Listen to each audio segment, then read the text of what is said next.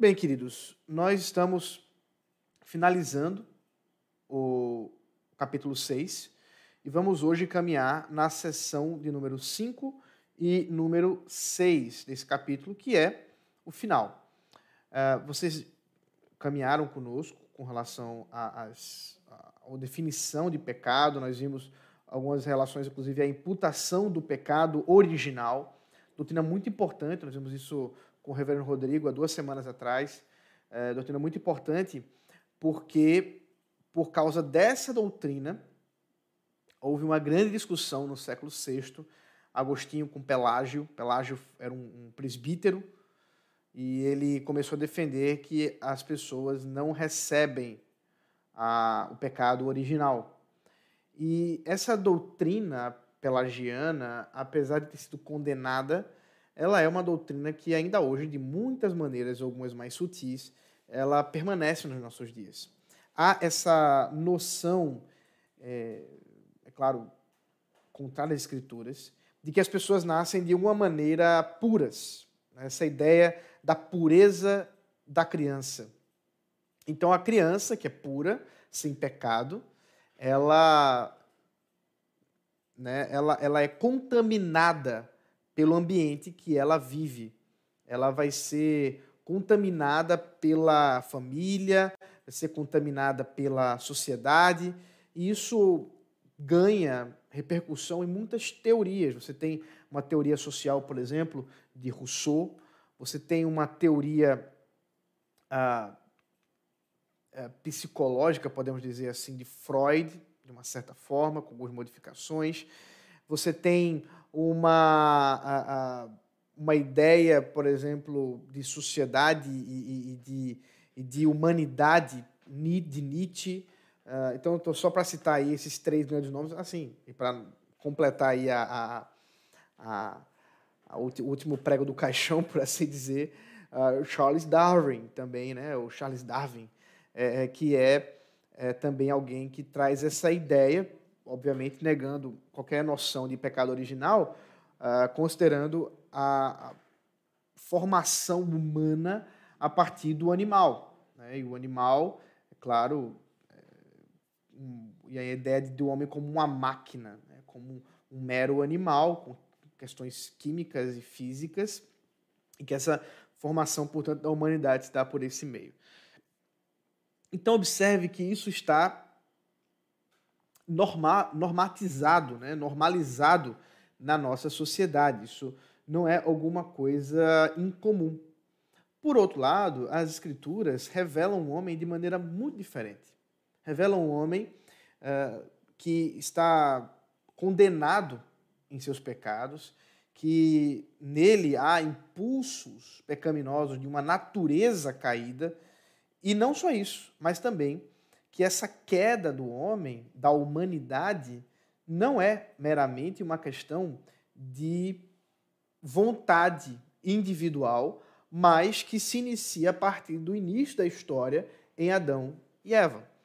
Então, tudo isso vai de encontro realmente ao pensamento humano e a gente precisa então verificar nas escrituras a base da nossa fé, a base da nossa crença, aquilo que realmente a escritura está falando. E é claro que isso se coaduna com a realidade, porque a visão bíblica do homem, a visão bíblica da humanidade é a única que se adequa corretamente, perfeitamente à nossa humanidade. Então, nós vamos ver isso na realidade, nós vamos ver isso na prática com toda certeza. Então, vamos lá. Uh, Artuzinho, me ajude aí, coloque o texto para a gente é, ler juntos. Então, vamos ler a sessão número 5 e número 6 então a gente começa a exposição dessa noite. Seção número 5 diz o seguinte: Esta corrupção da natureza persiste durante esta vida daqueles que são regenerados. E embora seja ela perdoada e mortificada por Cristo, todavia tanto ela como seus impulsos são real e propriamente pecado. A seção número 6. Todo pecado, tanto original como atual, sendo transgressão da justa lei de Deus e a ela contrária, torna, pela sua própria natureza, culpado o pecador e por essa culpa está ele sujeito à ira de Deus e à maldição da lei, e portanto exposto à morte com todas as misérias espirituais, temporais e eternas. Então aqui, veja, você tem na seção número 5 alguns aspectos importantes que eu quero trabalhar com vocês a respeito da corrupção do pecado após a regeneração e a seção número 6 trata de um resumo de todo o capítulo 6. Então vamos lá. Primeiro, nós temos falado até então, enfatizado muito essa questão do homem natural, do homem corrompido, dessa natureza corrompida que foi adquirida a partir de Adão.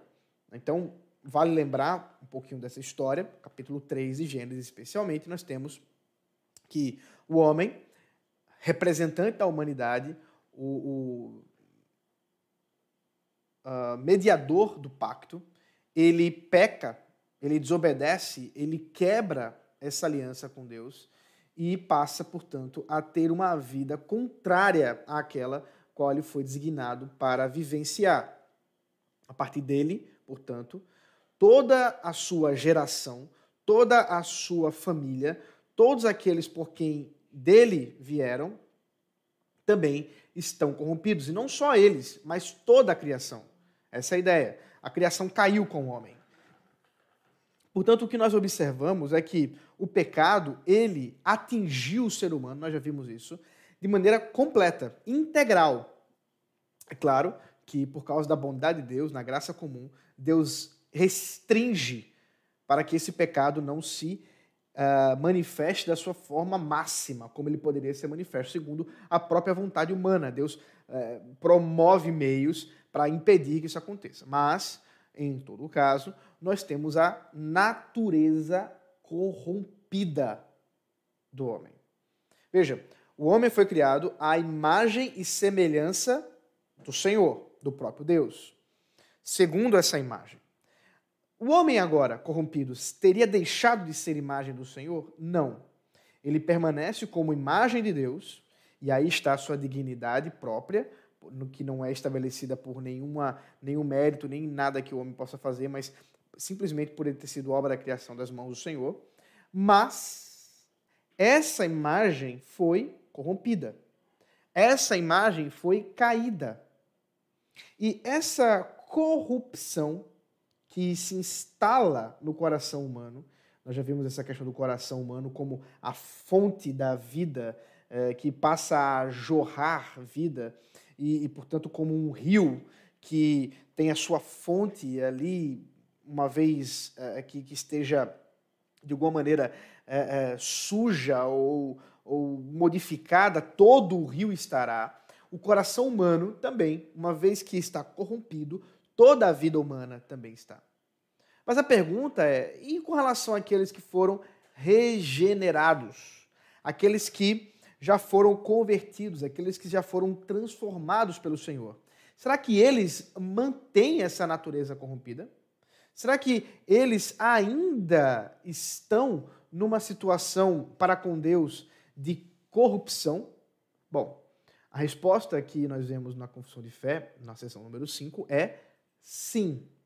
Apesar de nós termos um novo nascimento, uma nova natureza em Cristo, ainda temos resquícios do velho homem. Ainda temos resquícios de uma vida passada. Como é que a gente encontra base para defender isso? Bom, a gente observa, por exemplo, um texto que nós, inclusive, já trabalhamos nas devocionais, no, na primeira carta de João, capítulo 1, versículo 8. Veja comigo aí para a gente lembrar. 1 de João, capítulo 1, versículo 8.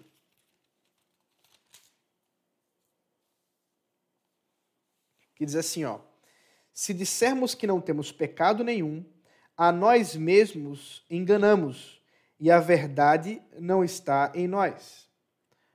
Ora, João está escrevendo para a igreja.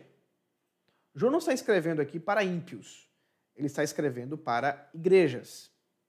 E como é que ele está dizendo que crentes têm pecado? E se até mesmo disserem que não os têm, estarão fazendo o próprio Deus de mentiroso. Porque João reconhece que há sim ainda na, na existência daqueles que foram regenerados corrupção. A natureza corrompida ainda está na humanidade regenerada.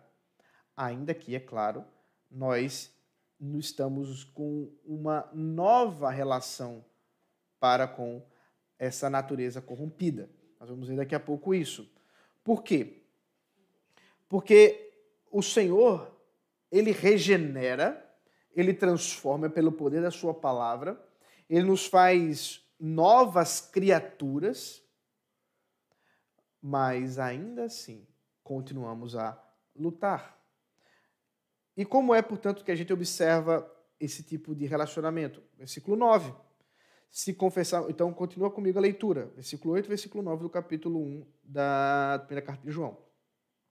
Se confessarmos os nossos pecados, ele, o nosso Deus, é fiel e justo para nos perdoar os pecados e nos purificar de toda a injustiça.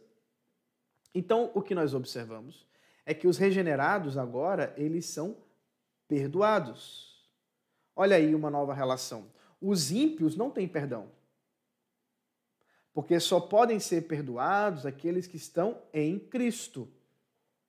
Ímpios não recebem perdão. Ímpios não recebem redenção. Ímpios permanecem ímpios.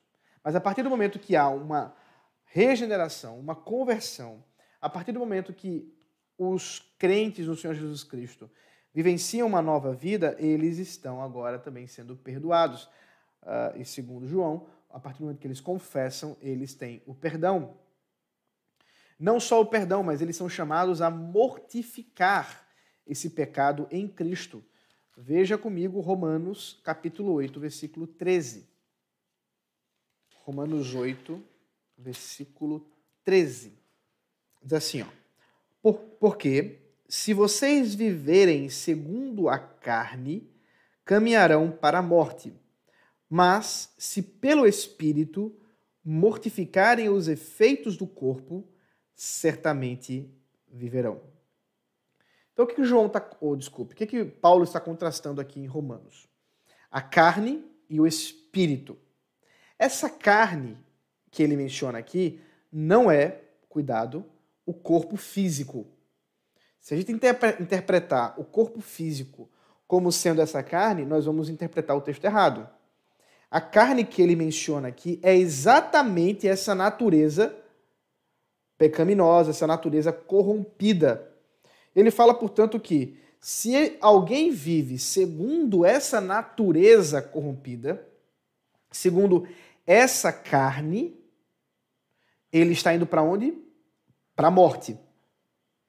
No entanto, se caminha pelo Espírito, se vive pelo Espírito, mortifica os efeitos desse corpo da morte, dessa, dessa, é, é, dessa natureza, para a vida.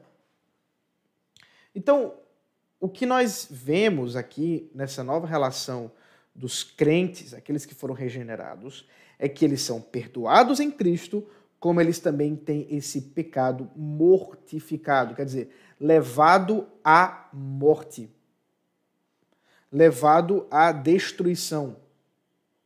Porque essa natureza pecaminosa, para o crente, ela vai sendo dia após dia destruída, destronada perdendo sua força, perdendo seus efeitos, para que aquele dia que nós aguardamos, quando nós formos glorificados, estejamos completamente livres dessa corrupção, desse corpo corrompido, desse, dessa carne corrompida, dessa natureza corrompida, que é exatamente essa, uh, esses impulsos do pecado para contra a lei do Senhor.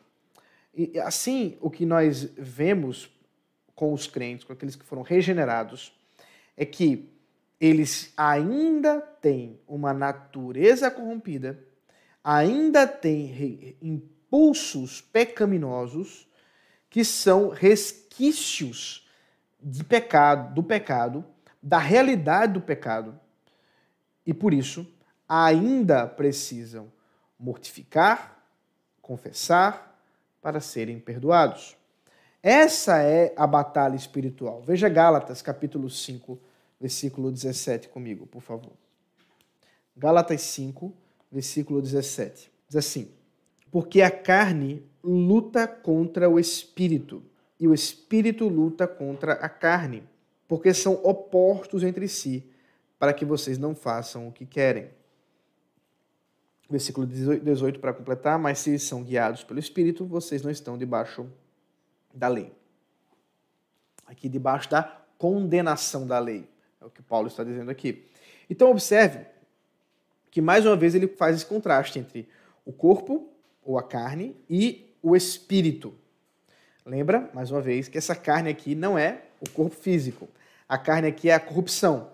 Então ele está dizendo o seguinte: porque a corrupção luta contra o espírito. E aqui o espírito não é exatamente o nosso espírito, mas é, inclusive com letra maiúscula.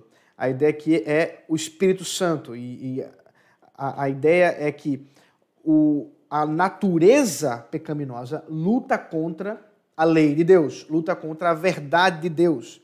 E esse, é claro, o Espírito Santo que habita em nós, a verdade de Deus que habita em nós, luta contra essa natureza.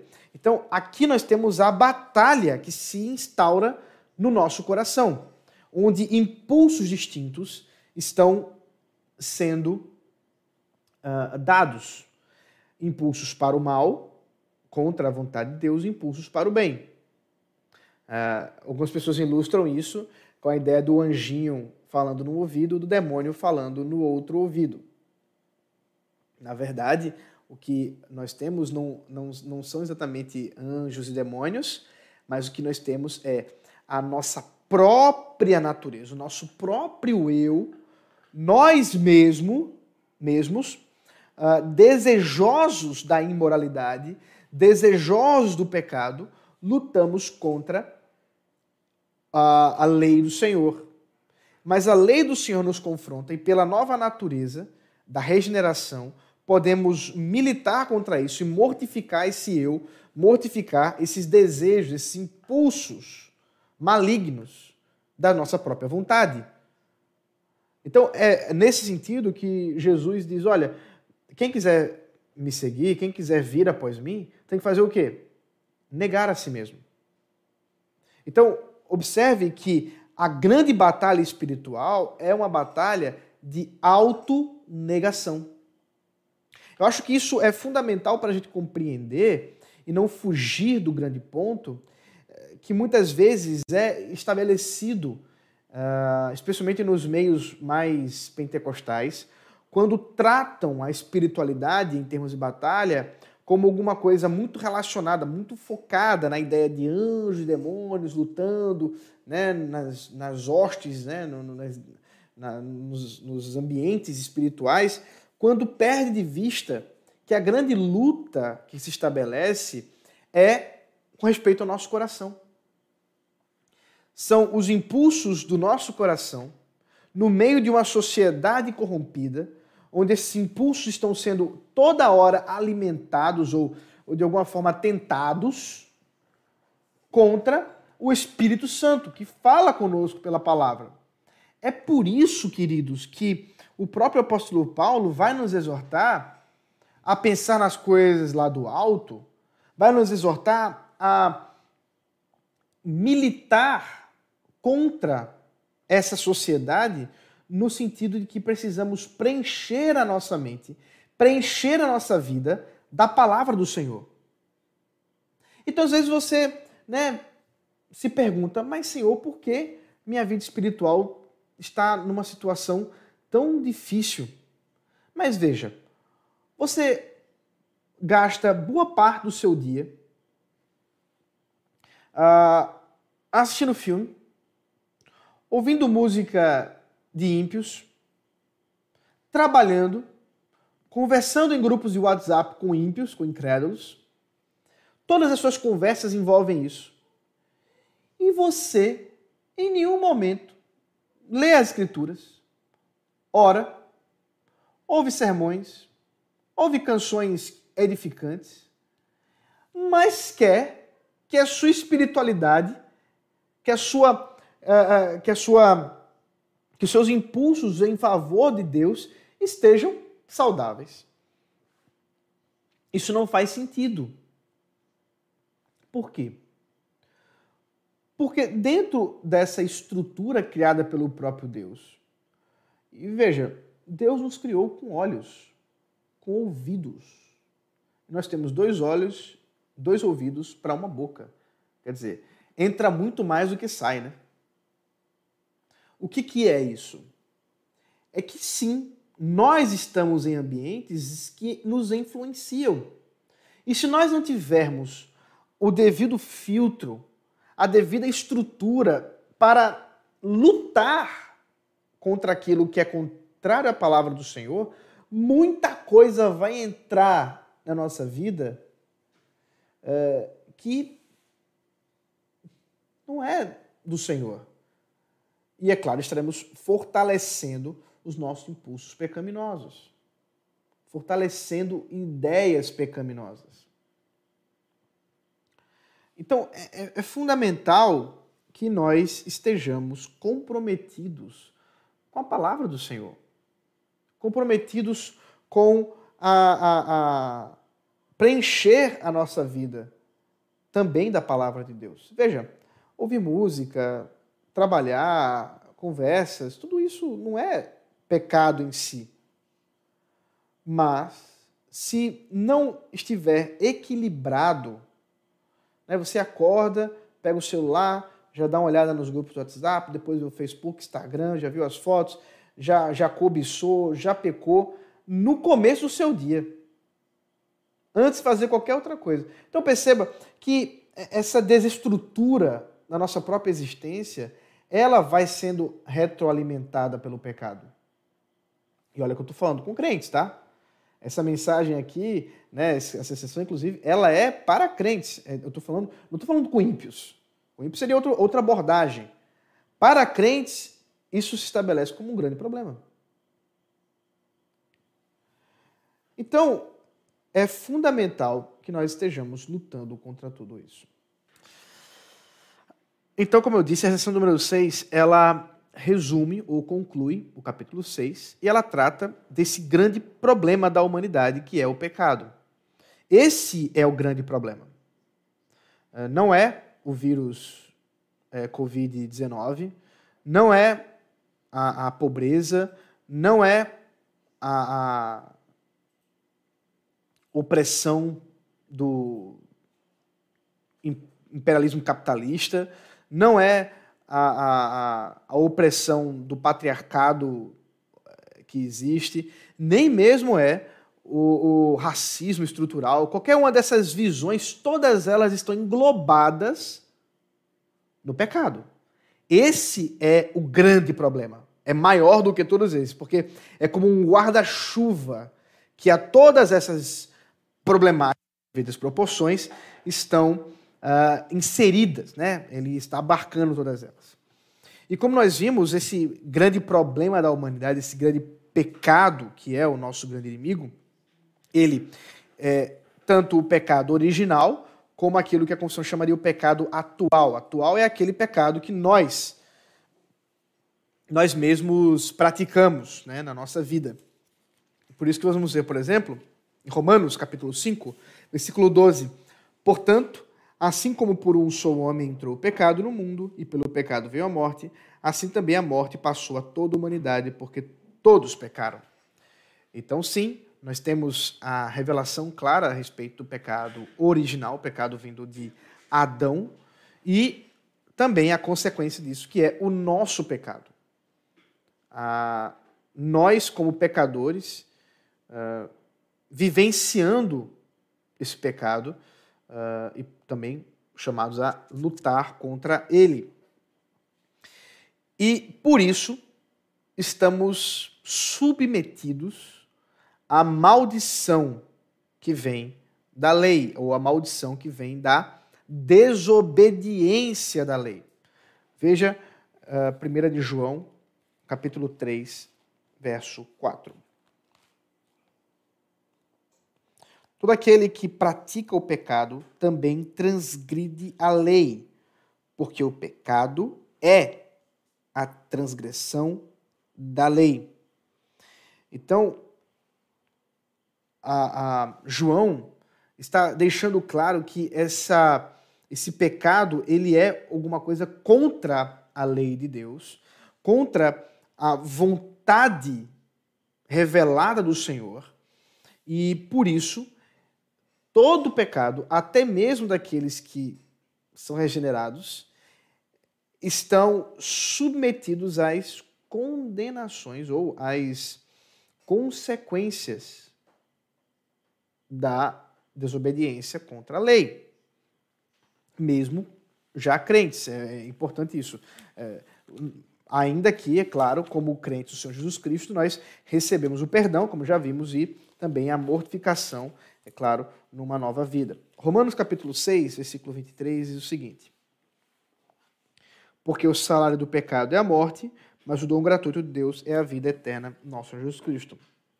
Então nós temos a primeira maldição da lei que tem a ver com a morte, a morte física e a morte espiritual, e em consequência disso, todas as misérias decorrentes, como diz a confissão, espiritual e eterna. Então, as misérias desta vida, uh, o apóstolo Paulo mesmo, escrevendo a carta aos Coríntios, diz que algumas pessoas, por estarem comendo indevidamente da ceia do Senhor, estavam doentes e muitas já haviam morrido. Há o caso também Ananias e Safira, por terem mentido contra Deus. E muitos outros casos nas Escrituras que apontam para essa relação da, é, das consequências ainda terrenas, ainda temporárias do, do pecado. Então nós temos aí uma consequência direta, até mesmo para com crentes. Né? Pecados de crentes trazem consequências, os nossos pecados. E, e, e, é por isso que, que é fundamental que nós estejamos lutando contra ele e também uh, sendo levados né, ao arrependimento e ao perdão. Veja comigo alguns textos que tratam sobre essas questões, dessas consequências. É, Gálatas, capítulo 3, verso 10. Trabalha essa questão. Diz assim: Pois todos que todos os que são das obras da lei estão debaixo da maldição, porque está escrito: Maldito todo aquele que não permanece em todas as coisas escritas no livro da lei para praticá-las. Então, aqui nós temos a questão da maldição da lei, como eu já tinha mencionado. Vamos trabalhar aqui dois textos que falam sobre as condenações relacionadas às condenações eternas, aqui falando do inferno diretamente, essa punição uh, decorrente da quebra da lei do Senhor, uma vez que não há arrependimento, uma vez que não há, claro, conversão. Nós temos isso em Mateus, capítulo 25, versículo 46. Estes irão para o castigo eterno, porém os justos irão para a vida eterna. Aqui você tem o final da parábola, é a parábola é, dos talentos. E Jesus está agora trazendo o significado dela. Ele conclui falando desse juízo final, onde o rei dirá para aqueles que não fizeram conforme ele havia dito, aqui referente-se obviamente à salvação, não é nenhum chamado às obras como salvação, dizendo que estes, aqueles que não fizeram isso, irão para o castigo eterno, porém os justos irão para a vida eterna. Então, aqui a ideia de eternidade no castigo. Uh, segunda Tessalonicenses, capítulo 1, versículo 9. Eu, eu enfatizo esses textos porque há, há grupos que defendem, uh, que negam a, a ideia de uma punição eterna. Mas, é claro, a punição eterna ela é necessária, considerando a, a própria situação do homem contra Deus como é que ele poderia né, uh, uh, cumprir a pena nesta vida? Segunda, segunda Tessalonicenses, capítulo 1, versículo 9, diz assim, estes sofrerão penalidade de eterna destruição, banidos da face do Senhor e da glória do seu poder. Então, eterna destruição, referindo-se aqui a essa morte eterna, a essa ideia de uma é, perenidade, de, de, uma continuidade, melhor dizendo, é, entre a vida que tinham e agora essa vida contra é, Deus e, portanto, recebendo a, a justa punição do Senhor pelo caminho que tiveram. É, o que nós vemos né, de todo, toda essa história é a seriedade com que os teólogos de Westminster tratam o pecado. Uh, nós não podemos diminuir a realidade do pecado, nós não podemos brincar com o pecado e Deus não deixa-se a zombaria. Nós precisamos lutar contra isso, lutar contra esses impulsos pecaminosos, não buscar justificativas. Nós estamos militando uh, como servos do Senhor e precisamos buscar santificação, pureza e levar isso a sério. Se há coisas que me levam a pecar, se há coisas que eu ouço, que eu vejo, que me levam a pecar, eu preciso lutar contra elas. Então, como eu disse, você precisa encher a sua mente, o seu coração de, da palavra do Senhor, da verdade de Deus, antes de encher-se das coisas desse mundo. Uh, para, inclusive, ter capacidade de filtrar dessas coisas desse mundo aquilo que realmente uh, edifica, aquilo que realmente é bom para você. Deixa eu ver se tem alguma questão aqui.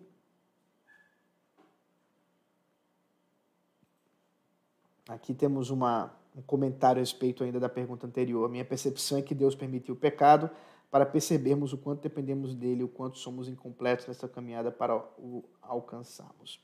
Sim, isso está entrelaçado né, pelo que a própria Escritura revela a respeito da permissão que Deus deu à própria existência do pecado e como é, nós lidamos com ele. Uh, mas uh, é claro que por isso também nós não temos justificativa. Né? Nós precisamos lutar contra o pecado, buscar santificação. O pecado é contra a santidade de Deus, a justiça de Deus e leva à morte. Não só nessa vida, mas também uma morte eterna. Isso precisa ser lembrado, isso precisa ser pregado, isso precisa estar na nossa mente, no nosso coração, no nosso dia a dia. Nós não podemos deixar a como algo menor, como algo menos importante. Vamos orar. Senhor maravilhoso, Pai bendito, obrigado pelo privilégio que o Senhor nos deu dessa noite estudarmos mais um pouco uh, a tua palavra. Abençoa-nos, ó Pai, dando-nos um descanso, também nos dando santificação, Senhor, seriedade com relação a, a tua lei, a tua graça, Pai, não barateando. E, Senhor, levando a sério a mortificação, Senhor, do nosso pecado, sendo chamados, ó Pai, para te obedecer.